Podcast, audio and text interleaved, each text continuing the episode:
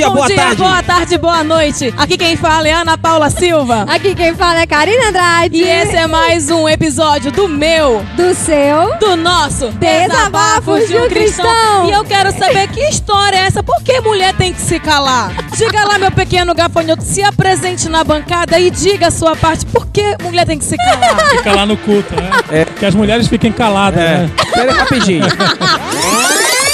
É o seguinte, pessoal, a gente tem que, você, ouvinte, tem que entender que a Bíblia é bem clara, que a mulher fique em silêncio. Meu pequeno então, gafanhoto, essa você abertura não, não, se abriu. apresentou, meu Essa- pequeno não, gafanhoto. desculpa. Deputado, por favor, Nome se deputado, apresente. se É. apresente. É, se se apresente, É o por favor. seguinte, não, não, não, essa abertura não valeu. Claro que claro valeu. que valeu. Pera aí, silêncio, por favor. Acabou! Acabou! Bom dia, boa tarde, boa noite. Aqui quem fala é Fábio Andrade. E esse é um episódio, mais um, do Desabafo de um Cristão. E agora sim, é um homem falando, está dentro da Bíblia. E eu quero dizer que nós estamos todos errados, porque biblicamente não existe ordem no culto. Meu pequeno gafanhoto, se apresente. Aqui quem fala é Lucas Silva e vamos decorrer, discorrer, né, conversar sobre a segunda parte do episódio que já tá no ar, que é Ordem no Culto, só que é o segundo round. Então se prepare pro que vai ser debatido aqui, o que vai ser conversado e vamos que vamos. Tem um texto que eu citei ele um pouquinho no episódio passado, mas eu quero falar um pouquinho mais sobre ele nessa parte introdutória do nosso, nosso, no nosso programa. Lá em João capítulo 2, do verso 13 a 17, você vê Jesus, como a gente fala aqui em Belém do Pará, né? Tocando terror no templo. Expulsou os cambistas, expulsou os que vendiam e compravam. No Evangelho de Marcos, ele fala especificamente sobre expulsar os vendedores de pombas e os cambistas, né? Aí quando você vê, mas espera aí, quem são os vendedores de pombas? Quando as pessoas iam oferecer algum sacrifício a Deus, se elas tinham dinheiro, ofereciam ovelhas. Quando elas não tinham dinheiro, elas ofereciam duas pombas ou dois, duas rolas ou dois pombinhos. Então esses vendedores aqui era de para vender é, ofertas que seriam entregues como sacrifício por aqueles que não Não tinham muda muita coisa de algumas igrejas É, hoje que condição- vendem certi- certas coisas, né? condição financeira, é verdade. E os cambistas, quem eram esses cambistas? Esses cambistas na porta do templo eram aqueles caras, era como se fosse é, uma casa da moeda hoje que você faz troca, câmbio de moeda, né? Você, eles, o pessoal chegava de outras nações, chegavam com sua moeda, iam com esses cambistas, e esses cambistas trocavam essa moeda pelo meio shekel de prata. Esse meio shekel de prata era a única moeda que era aceita para pagar o imposto individual para o tesouro no templo. Então Jesus ele critica especificamente esses dois caras, esses dois personagens, os vendedores de pombas, os cambistas. E na verdade os cambistas eles não tinham uma, uma boa reputação, né? O nome para quem quiser é, é, curiosidade, o nome do imposto do templo era Masgolgolé, M A S G O L G O L E T. Eu não sei se eu tô fazendo a pronúncia do grego correta, né? Mas era Mas Provavelmente não. Provavelmente não, mas congolê, que era o imposto. Mas aí, o que que chama a atenção? Jesus, ele tava, ele deixou bem claro que a postura dessas pessoas, tanto dos vendedores como dos cambistas, era uma postura ofensiva, era uma afronta à vontade de Deus. Tanto que Jesus diz assim, a minha casa será chamada de casa de oração e vocês transformaram ela em covil de salteadores. Eu, eu tava estudando, eu descobri que no Talmud Jerusalitano, Jerusalimitano, nome do Talmud. Vou até repetir, né, para Talmud Jerusalimitano, fala que o rabino Gamaliel, o Gamaliel, como vocês sabem, ele era foi o, o grande mestre de Paulo. Ele aparece no livro de Atos e ele, ele foi mais lá na frente o presidente do Sinédrio. Nesse Talmud fala que o rabino Gamaliel, ele fez até uma greve de fome exigindo que os vendedores de pomba diminuíssem o preço que estavam vendendo as pombas, porque já estava absurdo o preço que estava sendo cobrado, né? Esse negócio de vender indulgência não é uma coisa nova, foi já antes de Lutero. Produtos de Israel, mas com aquele precinho brasileiro. Ele pecinho brasileiro e ainda tem mais. Jesus disse a frase celery que falei no episódio passado. Lá no texto, no capítulo 2, verso 17 de João, ele diz assim: é, os discípulos, na verdade, lembram, né? O zelo por tua casa me consumirá. Jesus, ele baseado nesse texto, tomou essa postura. E continuaremos falando sobre ordem no templo. Aí eu vou trazer para vocês o que eu falei ainda há pouco, né? Existe ordem no culto? É verdade mesmo isso? É, nós estamos aqui tratando de culto ou estamos aqui tratando de liturgia? Então, logo após o nosso pequeno intervalo, voltaremos com Ordem no Culto, parte 2.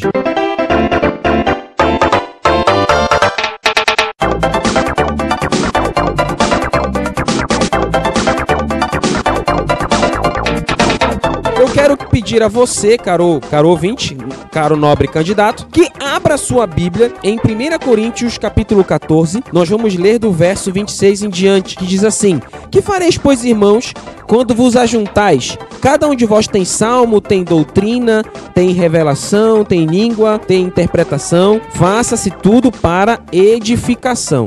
Só uma curiosidade, talvez você aí fique perguntando o que é doutrina. Doutrina vem do grego doctrina, que significa ensino. Mas prosseguindo aí no versículo 27, que diz assim: Se alguém falar, falar em língua, faça-se isso por dois, ou quando muito três, e por sua vez que haja intérprete. Mas se não houver intérprete, esteja calado na igreja e fale consigo mesmo E perante Deus. Deus. Pera- consigo mesmo Ou perante Deus, né? Dependendo é, da sua E tradução. com Deus, dependendo da sua tradução. Eu não sei como é que tá a sua tradução no verso 27. Por exemplo, a minha tradução tá uma tradução errada. Deixa eu olhar aqui na minha Bíblia. É edição Almeida Revista e Corrigida. Porque tá dizendo aqui no verso 27, diz assim, língua estranha. Esse termo língua estranha é, um, é uma tradução errada, caro ouvinte, caro nobre candidato.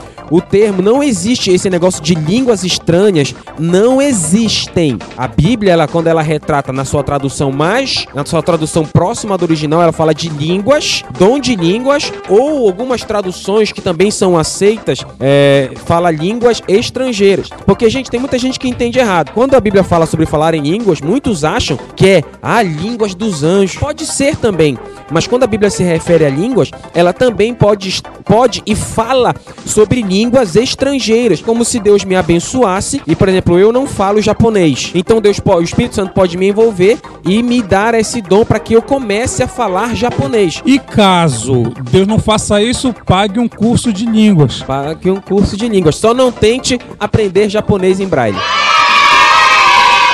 Oi? Próximo. Não, o que, o que que acontece? Sua vez. Top. Presente, senhor professor. Que vale mais? Um quilo de tomates ou um quilo de cebolas? Não sei. Reprovada! A gente vê muito em igrejas pessoas que ficam falando em línguas, é, no- interrompem o culto e falam em línguas altas, não, não deixam o pregador falar, não deixam Eu já ouvi, já vi, ouvi muito. não isso. deixam o louvor continuar o seu a sua programação. Então, o apóstolo Paulo, ele tem uma ele tem um feeling, ele explica muito correto essa questão. Ele tem que olhar, se você Deus é, você começa a falar em línguas. Existem pessoas. É, é, é muito difícil de explicar muito esse dom, mas muitas vezes você tá louvando ou orando e você já começa a falar sem se perceber. Eu lembro uma vez eu fui no retiro e tinha. Tava na hora do louvor, eu estava lá com. Normalmente na hora do culto, eu fico louvando a Deus ou ouvindo a pregação. Geralmente eu gosto de me desligar, né? A não ser que esteja desinteressante o pessoal, o cara falando o currículo dele ou cantando sabor de né? mel. Aí eu vou, vou ver fantástico. Mas quando o, pe- o- o cantor não tá cantando sabor de mel e o pregador não tá falando de quantas pessoas ele curou, libertou, eu, eu gosto muito de prestar atenção no culto e não conversar. Então nesse dia culto tava uma bênção, eu lá na hora do louvor me chorando, adorando. E aí eu lembro de um rapaz do meu lado, ele tava falando alto, né, orando alto. Aí ele começou a falar inglês. Como, eu- como eu já estudei inglês, eu fui entendendo o que ele tava Books falando. on the Table. The Books on the Table. Aí até então o cara começa a Sim. falar inglês. Eu pensei, bom, esse cara tá falando e não quer que ninguém entenda a oração dele com Deus. Já que ele, quer- ele quer falar alto, então vai falar inglês pra poucos entenderem. Aí de repente o cara começou a falar espanhol. Aí eu parei de orar. Aí eu falei, é, esse cara tá humilhando, falando Poliglota. português, tá orando, Humilhando. tá ó, orando em inglês e orando espanhol. Faltava ele pra Aí- alemão depois. Aí tá, eu parei, né? Eu falei, é, eu tô, fiquei até emocionado. Aí o cara começou a falar numa terceira língua que eu já não conhecia, saber se era japonês, se era turco, se era alemão. Aí eu, aí eu me, me Poliglota. desconcertei. Poliglota espiritual. É, o poliglota espiritual. Aí tudo bem, eu falei, caramba, esse Tudo cara. bem? Aí eu falei, tá, imitou. Aí tá, né? E por, por, por uh, uma coincidência, esse cara, quando no final da noite terminou o culto, eu fui pro meu alojamento, era um retiro. Esse cara era meu companheiro de, de quarto. Ele tava dormindo na cama ao lado da minha. Companheiro de O, cela. o nome dele era Douglas, inclusive lembro até hoje o nome dele. Cheguei assim, poxa Douglas, conversa vai, conversa vem. Falei, "Ega, cara, eu não sabia que tu falava espanhol, inglês, japonês, sei lá. Ele falou, não, eu não falo isso. Aí eu falei, como assim tu não fala isso? Falei, não, eu tava contigo na hora do louvor, tu começou a falar inglês, começou a falar espanhol e começou a falar uma outra língua. Eu, eu te, confesso que eu até parei de orar porque eu achei curioso. A tua postura de ficar orando em várias línguas eu achei estranho. Porque já que tu quer falar com Deus, sei lá, fala baixinho, eu não entendi. Ele falou, Fábio, eu não sei nada de inglês, de espanhol, falo mal o português.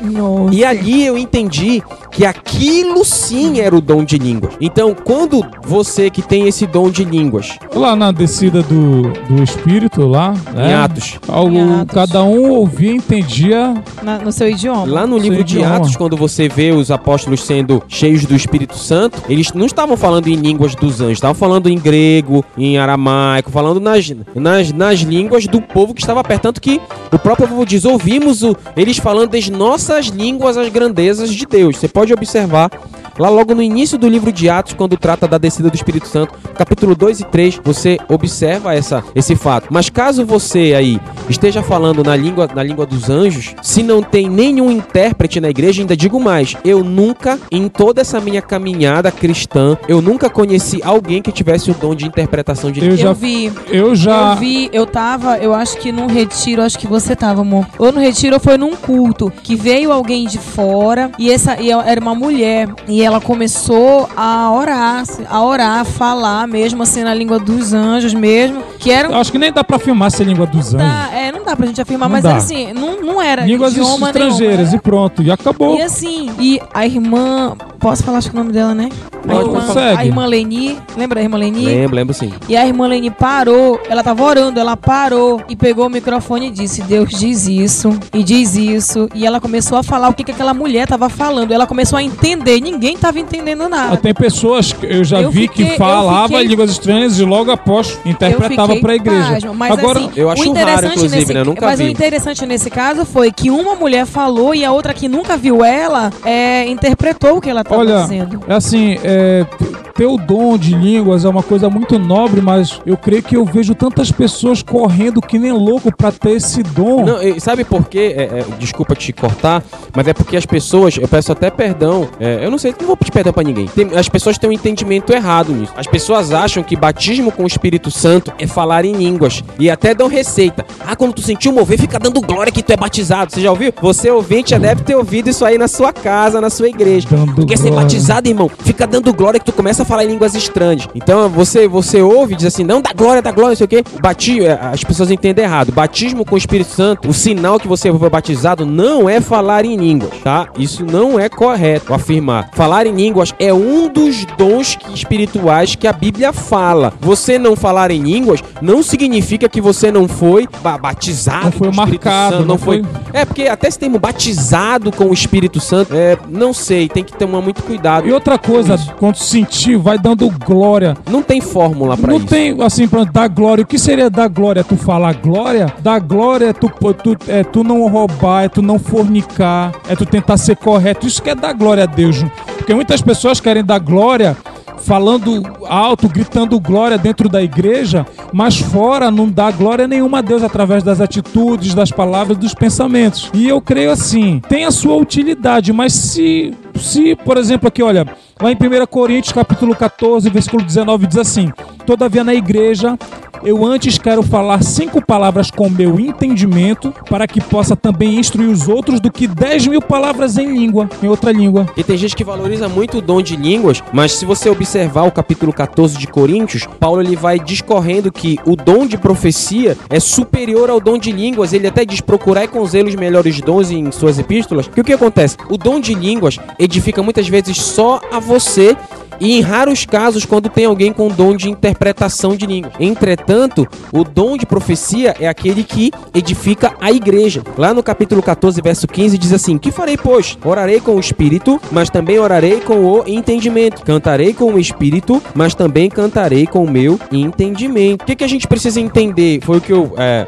falei no, no início do, do programa. Não existe é, a gente é, a gente fala sobre ordem no culto, mas é, o termo o termo teológico mais correto para se aplicar não é ordem no culto. Nós não estamos aqui falando de ordem no culto. Nós estamos aqui falando de liturgia. Porque o que é culto? A palavra culto vem de cultuar. Nós colocamos esse tema no programa para ser mais fácil de você entender o nosso objetivo. Mas o que na verdade estamos falando aqui é sobre liturgia. O que nós tratamos aqui sobre pontualidade, sobre pontos que tratamos no primeiro, no primeiro programa. E agora é tratando de liturgia para que o culto a Deus não se torne uma anarquia.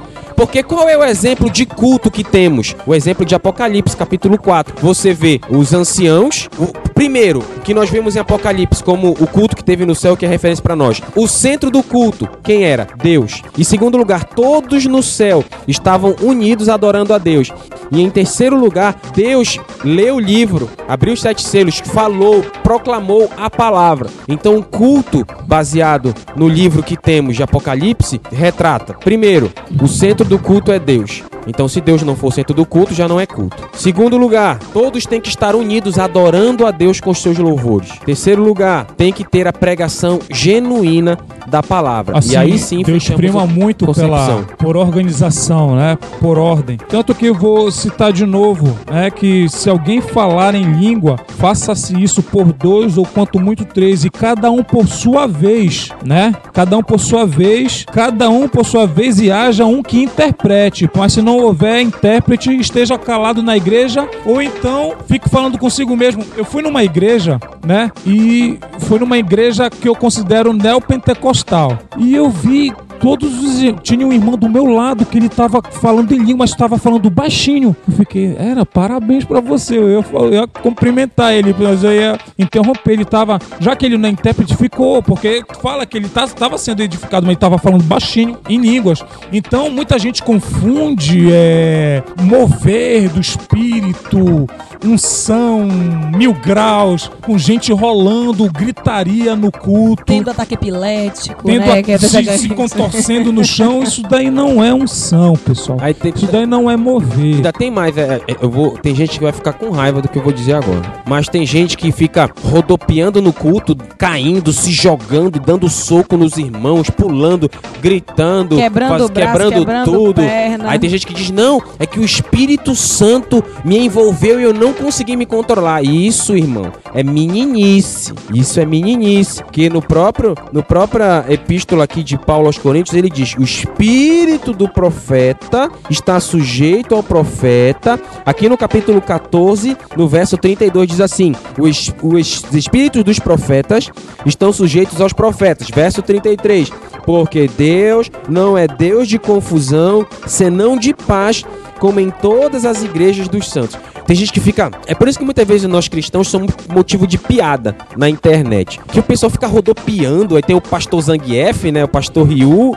Tem um monte de besteira aí que o pessoal publica. Mas porque a gente muitas vezes se faz motivo de piada. Então, muito cuidado com esse negócio de. Ah, foi o espírito me, me dominou. Por exemplo, Desde criança eu sou, eu sou chato. Eu lembro quando eu tinha 8 anos de idade, na, na minha antiga igreja, tinha uma música que cantava assim: é, é, falava do Espírito Santo e tinha um trecho que dizia assim: Apodera-te, apodera-te, apodera-te de todo o meu ser. Gente, pode estrelar o dedo pra dizer que é antigo. É uma música bem antiga, quando eu tinha 8 anos eu ouvi essa música. nascida Então, quando tocava essa música, eu cantava a música todinha. Quando chegava nessa parte, eu parava de cantar. Porque o espírito não se apodera de ninguém. O espírito não se apodera, não do... é, é como se ele entrasse no nosso corpo, possuísse a gente, tomasse o controle. Isso quem faz é Satanás. Isso aí quem faz é Satanás lá no terreiro, lá do pessoal.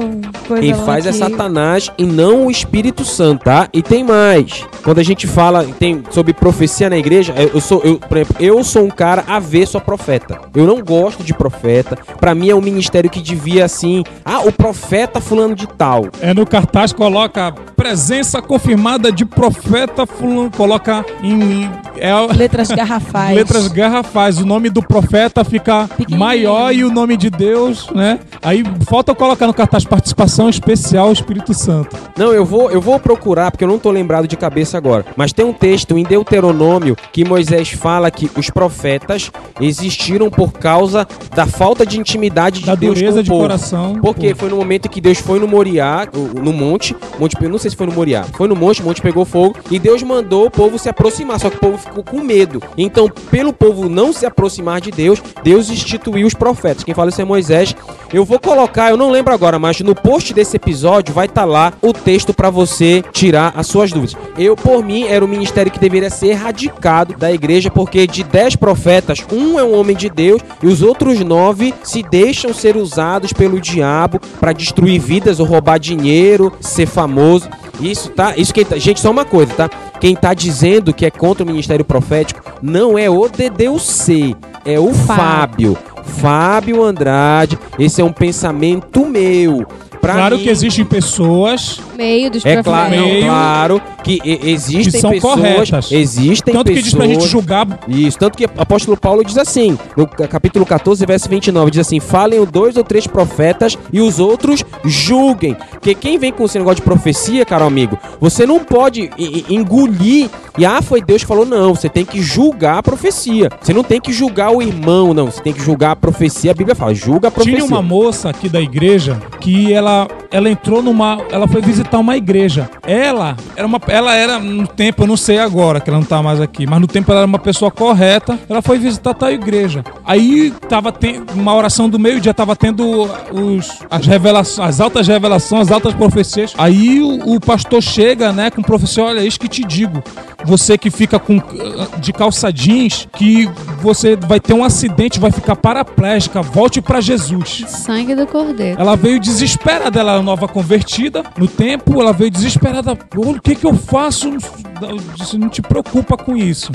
Porque isso daí é, isso daí foi profetada. Mas- É que- Só porque a, a, a moça tava de calça jeans, Que- sendo que na doutrina da igreja tal que ela foi é pecado. É, a gente tem que tomar muito cuidado. Gente- eu, eu, eu, eu, eu, eu conclamo DDC pra fazer um episódio sobre usos e costumes novamente pra gente tratar sobre isso. Mas isso é uma coisa que tem que tomar muito cuidado. Você tá numa igreja, cuidado com o profeta. A pessoa não tem intimidade com Deus e Deus ter que usar terceiros pra poder É, tentar porque- abrir os olhos do camarada que não Porque é assim, gente, eu vou dizer uma coisa. O objetivo de Deus nunca foi falar com você através de profeta, tá? Desculpa se eu tô frustrando você ou chateando. Pode procurar na Bíblia, olhar Você aí. que vai em igreja em igreja atrás, atrás de profecia, profeta. Você Atrás de aí- revelação. atrás de revelação. de revelamento, de cuidado. profetado. O objetivo de Deus nunca, nunca foi falar com você através de terceiros. Isso não quer dizer também que ele não venha falar com você através de terceiros. Deus tá? pode falar com você através de terceiros, mas nunca foi o objetivo original de Deus. O objetivo de Deus sempre foi falar diretamente com você. Tanto que,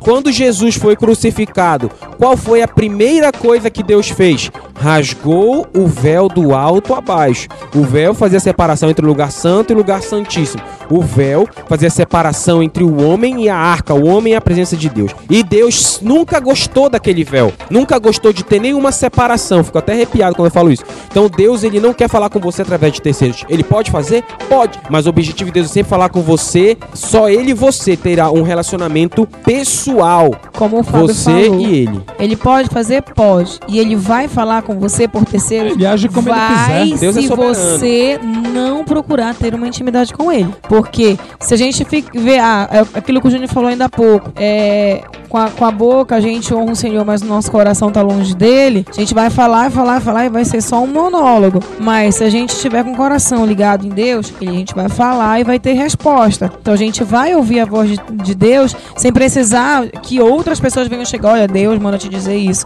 Mas se a gente estiver com o coração longe de Deus, ele vai Não, usar outra pessoas coisa, a pessoa precisa de uma palavra. Às vezes eu já recebi resposta de Deus através de um, de um hino cantado, através da- de uma pregação, ou então de um versículo, de uma palavra que eu li, entendeu? Deus fala conosco de várias formas e muitas das vezes nossos olhos só querem ver o, o profetão, entendeu? A Tem pessoas viciadas nisso. Na verdade, as- como ele falou, as pessoas estão viciadas em ouvir aquelas gritarias, assim, Deus isso que É isso que te digo. Não, teve uma, teve uma, uma senhora que saiu É, daqui. não, fiquei- ficou boa a minha né? interpretação, né? Chegou comigo, no tempo eu era diácono. Não, eu tô saindo daqui da igreja. Eu disse, por quê? Porque aqui não tem oração forte. Ah, é verdade. Eu disse, o que seria oração forte pra você?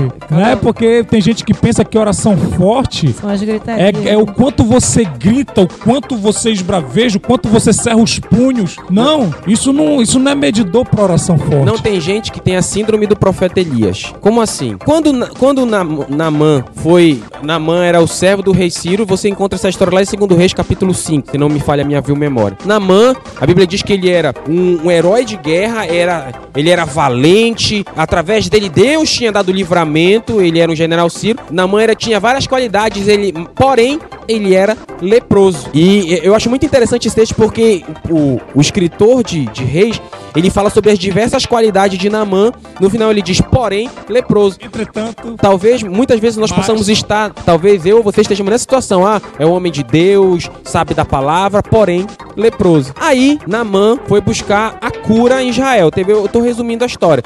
Aí ele chegou lá com o profeta Eliseu, aí o profeta Eliseu nem recebeu Namã. Disse assim, olha, vai lá, mergulha sete vezes no rio Jordão e tu vai ser curado. Aí o Namã, o Ciro, ficou com raiva. Disse assim, poxa, tem Abana e Farfá, que são dois rios bonitos na nossa terra, e eu vou mergulhar nessa água suja, barrenta. Lá em 2 Reis, capítulo 5, verso 11, diz assim, é, isso é quando Namã, é, quando Eliseu não recebeu Namã. Aí no verso 11 diz assim, porém Namã muito se indignou e se foi dizendo, eis que eu dizia comigo mesmo, certamente ele sairá, por-se-á em pé, invocará o nome do Senhor seu Deus e passará sua mão sobre o, lugar, sobre o meu corpo e a lepra seria retirada. Ou seja, Namã estava esperando um show pirotécnico de Eliseu. é que muitos crentes esperam num, É muitos numa crentes. reunião. Ah, Elias, quando Elias fugiu de, de Jezabel, foi lá pra caverna, ele viu um, um redemoinho e foi achou que Deus estava lá. Viu fogo, achou que Deus estava lá. Aí apareceu uma brisa suave. Aí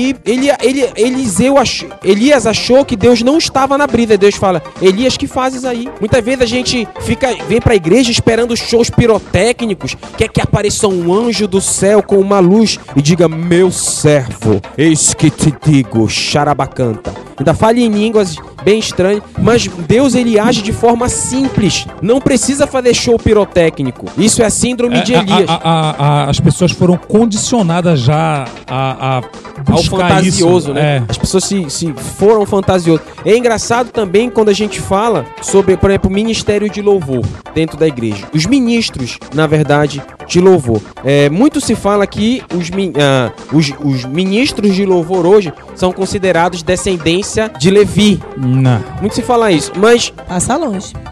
mas o que que, se você for pegar o nome Levi, o nome de Levi vem da raiz juntar, unir e ligar. Isso é os termos que, que, que o nome Levi são, é, são, são baseados. O nome Levi significa essas três coisas. E se for olhar pelo significado do nome, e o- os ministros de hoje deveriam ter essas características de juntar, unir e ligar a igreja, as pessoas ao redor a Deus.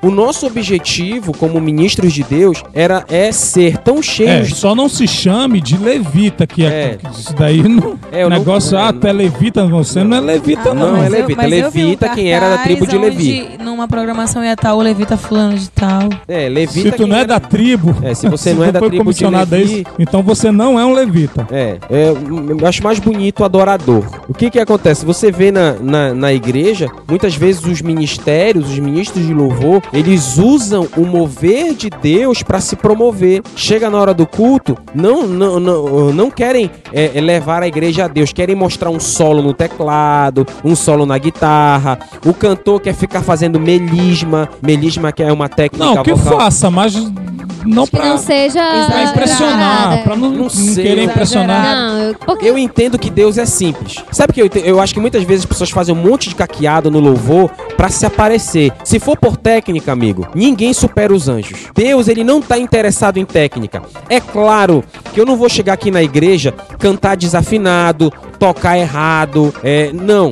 Mas a técnica no reino de Deus, ah, se eu, eu, vou, eu canto extremamente bem, é claro, é claro. Ei, pô, pelo amor de Deus, não me entenda errado. Você tem que ser afinado como cantor e tem que ser Dá no o mínimo, um, tem que dar o seu melhor como músico pra no mínimo tocar a música certinho. Quando cantar não tem que desafinar. Mas no reino de Deus, a técnica é o que menos importa. Quando você tá no, no púlpito adorando, Deus não vai olhar se você fez o, o acorde trítono, o acorde dissonante, o acorde com sétima menor e nona. Deus vai olhar como é que tá o seu coração ali. Deus vai olhar a sua oferta, o seu louvor. Muitas vezes o- o- os ministérios de louvor dentro do culto, dentro da liturgia do culto, em vez de levar as pessoas a Deus, eles querem cantar música pra fazer auê, fazer festa na igreja, quer cantar música que o povo gosta, quer cantar música que vai fazer o povo sambar, pular e dançar, Ou quer cantar música que quer fazer o povo chorar. ou quer cantar aquelas músicas meio Whitney Houston pra fazer os Lembrando que o culto não foi feito pra me agradar, pra agradar você ou qualquer um. O culto é único e exclusivamente pra Deus. Ah, o,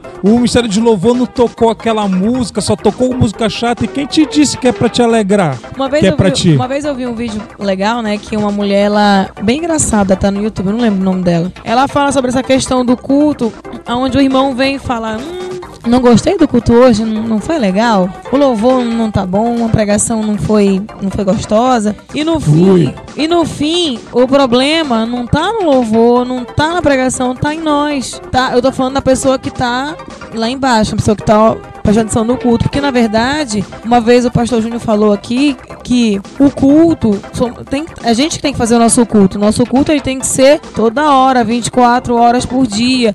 E se você for ler a Bíblia, ela vai dizer que assim, né, tem um momento que, Isaí- que Isaías, que Deus ele repreende lá o, o povo, né? O que fazes aqui? Vem trazer é, holocaustos? E já estava cheio daquilo. Porque as pessoas, na verdade, não estavam preocupadas em agradar a Deus, estavam querendo aparecer, quem trazia mais, sei lá. E muitas vezes é o que acontece na- na- hoje com a gente, na nossa igreja. A gente, muitas vezes, ao invés de estar preocupado em agradar a Deus, a gente quer agradar as pessoas, quer mostrar que é uma coisa, mas na verdade sendo outra. E ou seja, quando a gente for para uma igreja, quando a gente for adorar, seja no púlpito ou, ou no púlpito ou embaixo, sei lá, na plateia, é, a adoração não sobe de jeito nenhum. Deus ele não vai receber, porque a gente não tem uma vida correta durante a semana toda. Aí, tipo, ah, durante a semana eu não posso ir pro culto, né? Ir pra igreja. Mas se eu faço o meu culto, faço da minha vida o meu culto, no domingo, só é um complemento daquilo, eu vou ser ultramente abençoado. A unção vem e Nós estamos falando até de ordem, assim, na, na questão de liturgia, mas nós temos que prestar muita atenção na ordem no templo, principalmente o templo chamado nós. Porque na verdade é, é, nós que somos o verdadeiro templo, né? O verdadeiro templo do Espírito Santo somos nós, né? Aqui que nó- nós nos reunimos num determinado prédio para cultuar a Deus, mas o verdadeiro templo sou eu e você. O que eu tenho até comentei com a Karina ontem que eu tenho reparado que as, as pessoas nas igrejas têm deixado de ir pro culto para cultuar a Deus com louvor ou com seu silêncio ouvindo a palavra e têm se tornado é, é, avaliadores de culto. Só vai pra igreja para avaliar se o louvor foi legal, se a escolha da, da lista foi boa, ou o cara vai pro culto para avaliar se o pregador tá pregando direito, se ele usou o texto entre aspas correto. Pra ver se a música que a- a- o grupo de dança dançou falou É. com eles. E- é, eu, eu- uma coisa muito importante, você líder, você que trabalha com o Ministério de Louvor, é muito melhor não ter ninguém no Ministério de Louvor e você cantar no playback do que ter ministros que só atrapalham o ministério. Podem tocar o que for, mas. Olha, eu lembro, teve uma época que eu, tava, que eu liderava um ministério de louvor em uma determinada igreja e tinha um ministro que ele era um guitarrista, ele era formado pelo conservatório, ele era um excelente músico, um excelente músico. Só que ele era, o, esse era uma, isso era uma virtude e um grande defeito, porque para ser ministro de Deus não tem, não tem que ser um excelente músico, tem que ser um, um cristão, tem que ser um ministro de Um louvor. discípulo. Um discípulo. Então o cara, ele era músico, mas ele não era ministro de louvor. Ele queria só tocar, queria aparecer. Então pessoas como essa não devem ficar no ministério. Não devem ficar no ministério. É melhor, volto a dizer, é muito melhor você ter um ministério com playback do que ter um ministério com uma equipe que não agrada a Deus, até porque o louvor Deus nem vai aceitar. Falando em louvor também, tem um grupo que geralmente tem atrito com o ministério de louvor dentro das igrejas, que é o grupo de dança. Geralmente, em muitas igrejas, o louvor tem atrito com a dança, né? Existe muita, em muitas igrejas uma briga entre quem aparece mais. Égua? Você Não, nunca mas viu tem isso? sim, tem sim. Você, não- você não sabe disso, não? Não, saber, viver, já, mas. Existe muita treta. Eu vou dizer assim, é, eu, eu sou um pouco Ratinho! eu sou um pouquinho tendencioso, porque pra- eu, eu, eu, eu não sei se, se é uma raiz assembleiana bem antiga que eu tenho no meu coração, mas eu sou, eu não sou um cara a favor de Ministério de Dança. Não, mas na Assembleia de Deus também tem grupo de dança. Não, hoje, hoje tem Ministério de Dança na Deus, mas alguns anos atrás não Algumas se não. tinha Ministério de Dança. Você Algumas que é um, não um assembleiano mais antigo, você vai lembrar o que eu tô dizendo. Antigamente não, não era permitido ter ministérios de dança. Antigamente tocava bateria era do diabo. É, eu, eu, eu, eu sou aquela vertente mais antiga. É, A gente sempre pensamento, né? desconfiou que tu era um idoso. A gente sempre teve, na verdade, certeza. Não, mas que assim, eu, eu acho que muitas vezes é, o Ministério de Dança a- a- espalha mais que, que a junta. Eu não, eu não sei, e, e volto a dizer, tá, gente? Isso não é uma. Eu não estou aqui refletindo a opinião de todos os meus colegas do projeto. Eu estou aqui dando a minha opinião pessoal. Você vê que a grande maioria, tá? Pode observar na sua igreja aí. Ou em- se na sua igreja não tiver, assim dê glória a Deus. Mas pode observar na grande maioria das igrejas. Os caras da dança vão só pra aparecer. Vão só pra aparecer. Isso quando as roupas da, da mulherada não- é roupa indecente. Lembrando que não são todos, tá? É. Lembrando, volto a dizer, se na sua igreja não é assim, bata uma foto, poste no nosso, na nossa página do Face que a gente vai agradecer a Deus por você. Que é muito difícil. Geralmente Ministério de Dança, o pessoal quer aparecer, o pessoal não quer adorar a Deus, quer dançar. Muitas vezes vai até pra uma veia mais carnal. Na, é, na verdade. Apesar que o Ministério de Dança deveria ser Ministério de Louvor também, porque dependendo da motivação, né? Não, porque Pra quem assim, concorda eu ou discorda.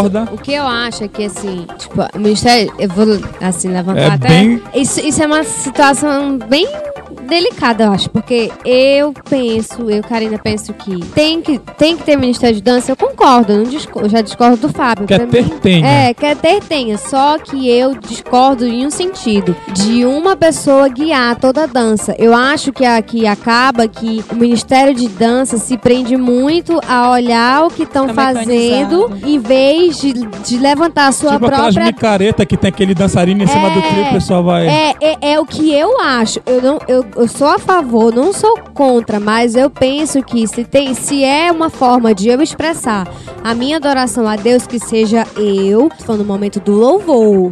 Não tô falando de ensaiar Não uma tá da- música, questão é, da música em da si, música em si, né? da música apresentada. Não tô falando, até porque isso é uma coisa que é ensaiada e no dia elas não ficam olhando, elas no momento se entregam. Já vi muitas meninas no, no momento da dança caírem no chão de não se conterem com a presença de Deus. Eu já presenciei muito isso em, em algumas igrejas. Então, o que eu acho errado é na hora do louvor, tem uma pessoa na frente e as outras parando pra, pra tipo assim, seguir elas. O que eu penso? Se eu vou estar lá expressando a minha adoração, eu vou levantar da minha. Eu tô aqui no meu canto, eu danço da minha forma, porque tá é eu e Deus. A, digamos, Não tá eu e a aquela preocupação é, de de- tá, é, A minha preocupação não é se eu vou acertar o que a. Digamos, tá eu e a Paula no Ministério do Louvor. E ne- não é o que acertar o que a Paula tá fazendo na frente. A minha preocupação é levantar a minha maior adoração através da dança pra Deus. É o que eu, Karina, penso. Eu já discordo em partes da Karina e discordo é. do Fábio. Pois é.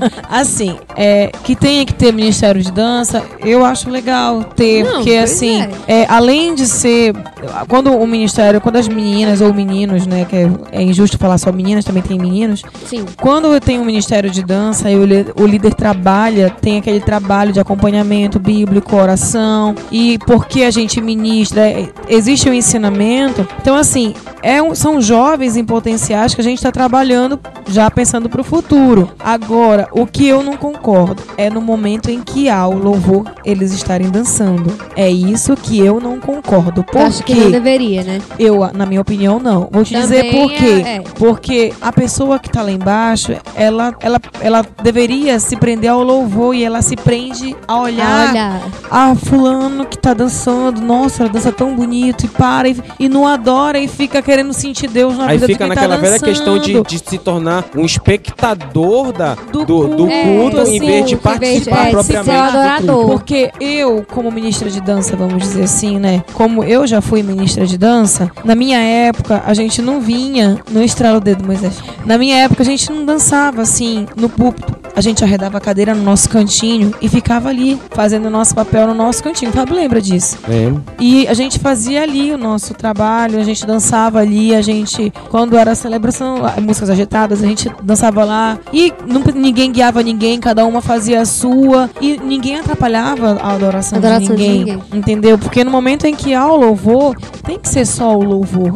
Essa é a minha não, opinião. Não, assim, o que está acontecendo hoje em muitas igrejas, eu tô falando muitas denominações, né? Porque igreja somos nós, mas falamos assim, igreja para de uma forma que todos possam absorver e entender. Mas eu vejo que os ministros, tanto de louvor, você concordando ou não, ou de dança, louvor, adoração, estão se tornar, têm se tornado meros enfeites de igreja, entendeu? Em vez de ser uma coisa para levar as pessoas a adorarem, a se entregarem, né, a chegarem mais perto de Deus, elas têm sido só aquele enfeitezinho que deixa o culto, a liturgia mais bonitinha, mais plástica, mais bonita, entendeu? Mais É isso, infelizmente, enfeite, é enfeite de igreja. Muitos, infelizmente, têm, têm feito isso, né? Muitos ministros têm se preocupado mais em tirar selfie. Eu teve um evento, é, um- um- uns dias atrás, que eu participei, uma marcha, uma marcha para Jesus, né? né? Especificamente.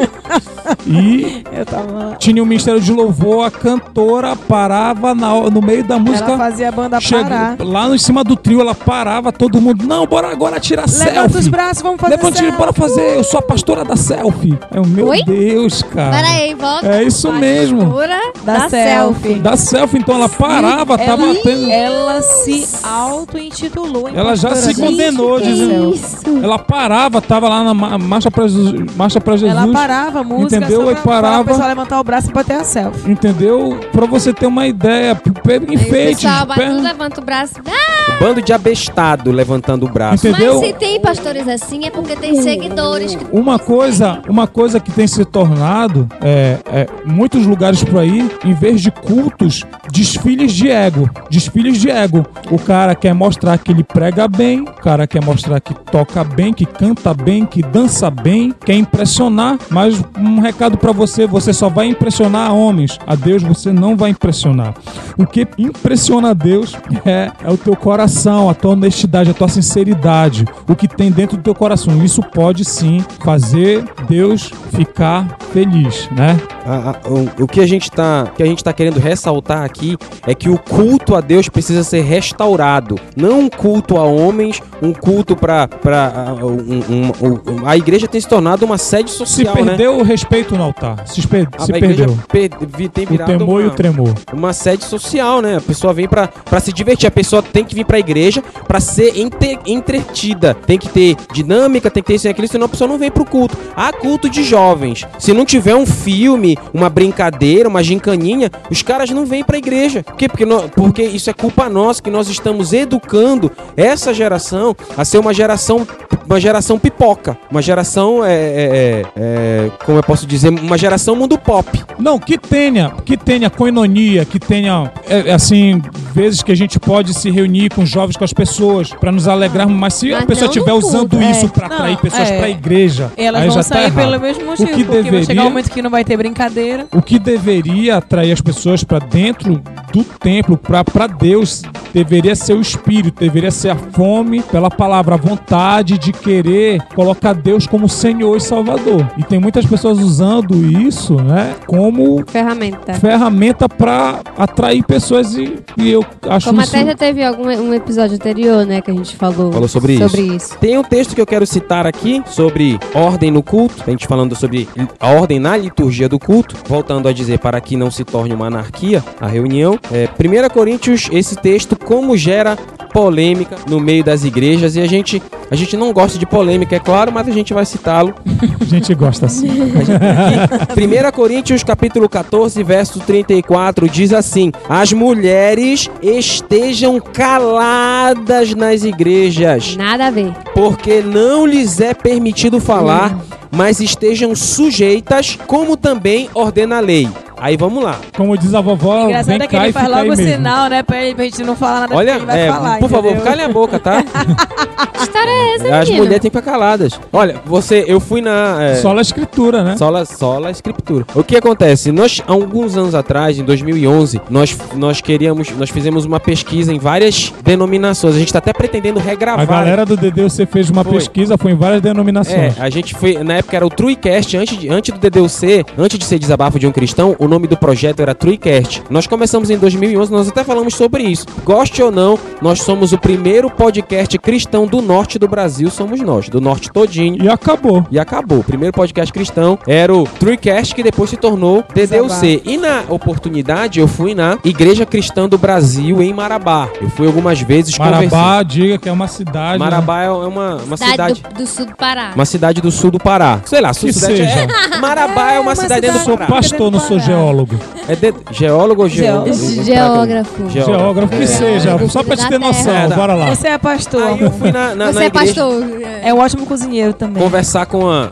Eu fui, eu, fui, eu fui lá pra ver como era o culto. É impressionante. Eu go- é, você, se tem alguém da Igreja Cristã do, Bra- do Brasil nos ouvindo, eu gostei muito da igreja de você, viu? Da de vocês, viu? Só porque as mulheres ficam caladas. Não.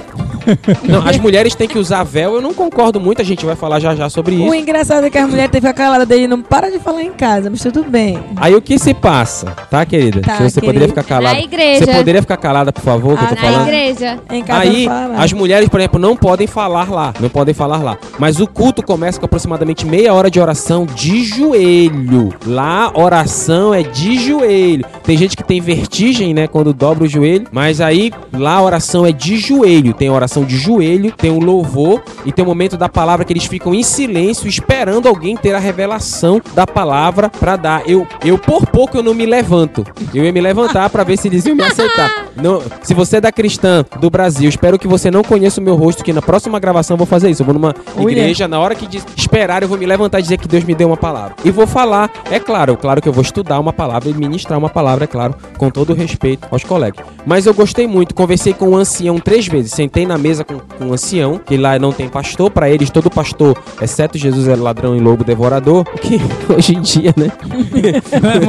o que hoje em dia, né? de- tá, tá, não vou entrar nesse Vamos mérito. entrar nesse método. Vamos Foca lá que o contexto é outro. Mas eu achei muito interessante a questão da ordem no culto deles. E também frisei, ah, ah, achei no mínimo curioso esse fato das mulheres não poderem falar. Mas tudo bem, vamos para a explicação. Coríntios, ele era uma cidade muito agitada. Isso você pode pesquisar. Eu, estudando, eu, eu estudei vários, é, est- vários materiais, conversei com vários teólogos e estudiosos para definir minha opinião, até na minha Bíblia, é, a Bíblia de Estudo Plenitude. Essa é a Bíblia que eu utilizo. Bíblia de Estudo Plenitude, edição com letras vermelhas. Né? Essa que é a Bíblia que eu utilizo. E essa Bíblia, no rodapé desse texto, fala exatamente aquilo que eu estudei com outros teólogos e com outros estudiosos pelo Brasil afora desse conteúdo. O que que acontece? A cidade de Coríntios era uma igreja que provavelmente, segundo alguns historiadores, era uma era uma o templo era um templo que existiam galerias. Por exemplo, o templo que nós estamos gravando aqui hoje, o episódio, ele tem só galeria. Então contam alguns estudiosos que as mulheres ficavam nas galerias e os homens embaixo. E que na hora do culto, as mulheres da galeria, quando não entendiam algum texto bíblico ou alguma algum ensinamento, gritavam para os seus das galerias no segundo andar, gritavam para os maridos embaixo pedindo explicação. Isso é, é, o que defendem alguns historiadores, tá? Alguns historiadores defendem que as mulheres gritavam do segundo andar para pro térreo Isso atrapalhava a ordem. atrapalhava a ordem no culto. Outros historiadores def- não defendem essa questão de, de, de ter galeria, mas eles defendem a mesma coisa, dizendo que na hora do culto as mulheres ficavam atrapalhando o culto, interrogando seu, os maridos com relação a alguma coisa que não tá? estavam. E Coríntios, estamos falando Muitas de pessoas Coríntios. leem e não, e não procuram contexto, É. não procuram. Esse é o grande problema de muitos, porque leem e não entendem o contexto histórico. Você tem que. Tem certos textos que, para que você possa ter a interpretação correta, você tem que olhar o contexto histórico da O situação. pano de fundo da história. Claro, o, a- o por trás das, das, das, das cortinas. Então, alguns historiadores dizem que não, não, elas não gritavam das galerias, beleza, mas elas no meio do culto ficavam interrompendo, atrapalhando a ordem no culto, perguntando pros maridos. Pra, ah, você diz que, ah, mas não existe isso, isso é exagero. Você já foi em algum culto que tinha algum irmão falando alto, conversando com outro? Quem já viu isso no culto? Eu já vi isso milhões de vezes. Tem, tem gente que parece que não se manca. Na hora do culto, o pastor pregando, louvor rolando, ele fica falando com a pessoa do lado muito alto. E As não tem nenhum pudor. trocando experiência na hora do culto. Então você vê, é, segundo os É, historiadores, é por este motivo que Paulo diz que as mulheres que fiquem caladas nas igrejas. Dentro desse contexto. Dentro Ele deste falou para aquele pessoal específico. Mas dentro desse contexto para que a para que a ordem no culto não fosse perturbada por elas estarem falando alto ou gritando perguntando coisas aos seus maridos. Então, dentro desse contexto, vamos usar hoje pra nós, né, mano? Pra gente ficar calado na hora do culto, seja homem, seja mulher. Vamos ter um pouco mais de respeito. É porque, por exemplo, a gente tem que olhar muito o contexto, tá, gente? Tem coisas que não se aplicam pra nós hoje. Por exemplo, lá no, no, no Pentateuco, Moisés diz que a mulher menstruada não poderia entrar no templo. A mulher menstruada não poderia. Você imagina hoje você chegar na igreja, dizer, irmã, você tá menstruada? Ah, estou. Então vá. Você não pode estar aqui, vai embora. Todo irmã, você tá menstruada? Ah, não. Ah, eu estou. Irmã, você está menstruada? Imagine se a gente fosse fazer isso hoje. Constrangedor, né? Então tem coisas que não se aplicam mais hoje. Você tem que, você tem que tomar muito cuidado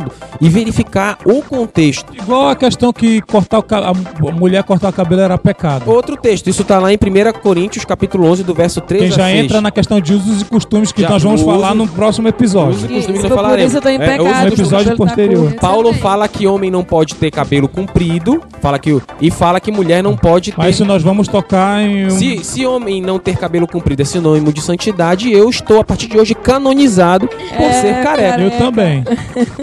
Só uma coisa é, importante, qual é o, o- quando Paulo fala sobre cortar cabelo, é porque as nossas muitas vezes a nossa tradução bíblica é pobre, é ruim, porque o original grego, que o Novo Testamento foi escrito, uma grande parte em grego, outra em aramaico, que era a linguagem do povo pobre, da Galileia, Judéia, Nazaré. Então, é, a igreja de Coríntios, ela era uma cidade portuária e lá tinham as sacerdotisas de Diana. No, no texto original, a, a, tra- a palavra correta não é cortar o cabelo, e sim tosquiar, tá? Então, Paulo, no original bíblico, ele está dizendo a mulher não pode tosquiar a cabeça, ou seja, raspar a cabeça. Por quê? Alguns historiadores e teólogos explicam que naquela época as sacerdotisas de Diana, que eram prostitutas, elas tinham a cabeça raspada, elas eram carecas. E Paulo fala da mulher, do cabelo é o véu, que não pode ter o, ca- o cabelo curto, por quê? Que não pode tosquiar, não é cortar o cabelo. Paulo Eu vou- fala de que a tosquiar. tradução A tradução original não é cortar, é tosquiar. Paulo fala isso para que as, mu- pras mulheres não rasparem a cabeça, para elas não serem confundidas com as prostitutas de Diana, as sacerdotisas de Diana. Então, é por esse motivo que Paulo diz. é, a- anteriormente já acabamos de explicar o porquê Paulo fala que as mulheres têm que ficar caladas e também já estamos explicando para você o porquê as mulheres não poderiam naquela época raspar a cabeça. Quando você estudar algum texto bíblico, tome muito cuidado sem o estilo Ronaldinho, estilo raspadinho. Para finalizar o episódio, queremos falar só rapidamente sobre ceia. Lá em 1 Coríntios, capítulo 11, Paulo fala sobre ceia, esperar uns pelos outros. Na igreja de Coríntios, tudo que, como eu disse no episódio passado, tudo que tinha de acontecer de errado acontecia ali. Então, na hora do, da ceia, o pessoal, em vez de levar a ceia a sério, respeitar o corpo e o sangue de Cristo, é claro que tem.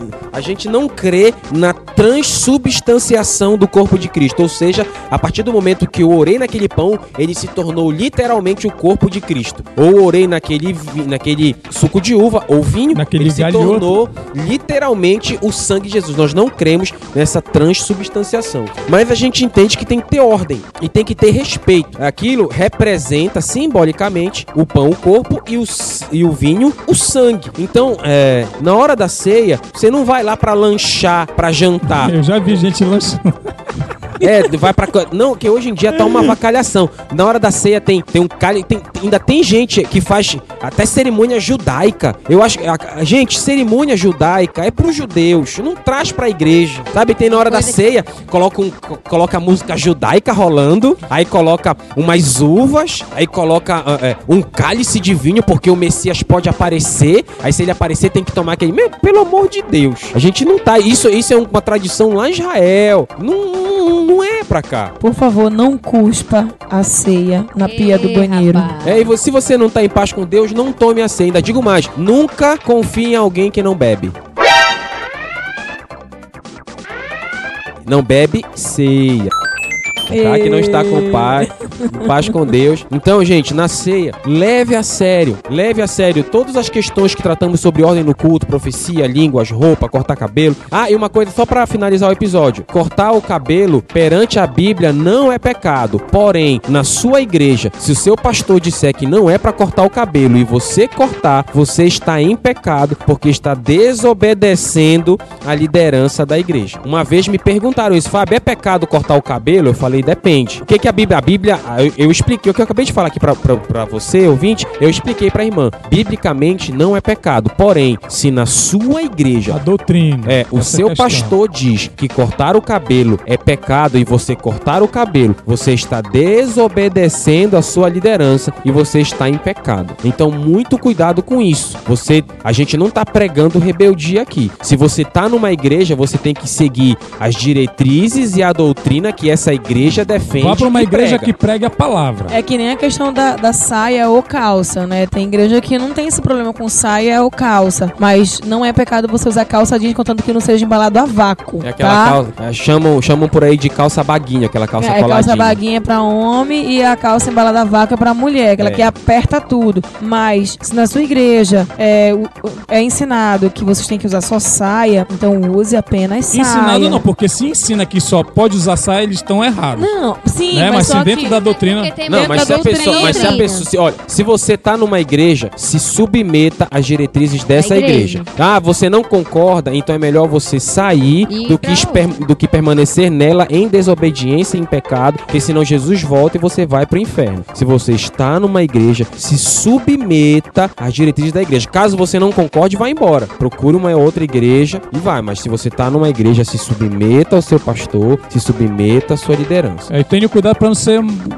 ficar pulando de galho em galho. É, também Sossega. você não tem que ser macaco pular de galho em galho. Vá, fique numa igreja, crie raiz ali. Lembrando, é, a- é, obrigado por estar com a gente mais esse episódio. E não se esqueça do nosso grupo no Telegram, tá? Nós temos um grupo no Telegram para discutir, para brincar, para conversar. Mandamos um grande abraço pra Vanusa, pra Vânia, pra vó Silvana, pro Anne Nobre. Tem mais A Bruna Freitas. Mandamos um abraço pra Bruna Freitas, pro Daniel Souto, um abraço aí pra todo o pessoal que nos para você que está nos ouvindo, muito obrigado. Deus abençoe. Nós, ah, e- gente, vá lá no nosso site www.desabafodeuMcristão.com.br. Nossa página no Face também, curta, Vá- compartilhe. olha, no, no nosso, no nosso site você encontra tanto os nossos podcasts, você vai, você vai procurar, você lá no site tem a aba Quem Somos, falando quem é cada um dos integrantes do DDUC. Você encontra mensagens escritas. Nós temos a nossa página no Facebook, Facebook barra Desabafo de um Cristão, vá lá. É, nós temos também o nosso é, Twitter, que é o DDUC Pod. Nós temos também o nosso WhatsApp, E o nosso Orkut também. É, Eu quero ressaltar que hoje a Karina ficou calada. Ela levou a pé da letra. Ela levou palavra. Só rapidinho, é, o nosso o nosso WhatsApp é código de área 91, telefone 98860 0316. Código de área 91, telefone 98860 0316. Participe com a gente no Telegram, estalhe o Telegram, depois vai lá no Desabafo de um Cristão e a gente vai colocar você no grupo. Temos o nosso WhatsApp, que eu acabei de citar o número, temos nossa página no Face, temos o nosso, nosso site. Gente, nós queremos muito ouvir o seu feedback, ouvir o seu comentário. Mande um comentário pra gente no WhatsApp. Nós, nós, nós, nós gostamos muito, mande pra nós uma mensagem, vá lá no site, comente. É muito importante ter o seu feedback, ouvir o seu, seu comentário, ouvir o, o seu pensamento. E nós encerramos aqui. E muito obrigado por estar com a gente. Aqui quem fala é Fábio Andrade. E Deus tem que ser levado a sério. Aqui quem fala é Ana Paula Silva. Um abraço pra vocês e fiquem com Deus. Aqui quem fala é Lucas Silva e muito obrigado por sua companhia. Ouça-nos e curta o nosso trabalho pelo Facebook. Estamos esperando por você no próximo episódio. Aqui quem fala é a Karina Carvalho e vamos continuar aí ligadinho nos próximos episódios. É isso aí, galera. Valeu!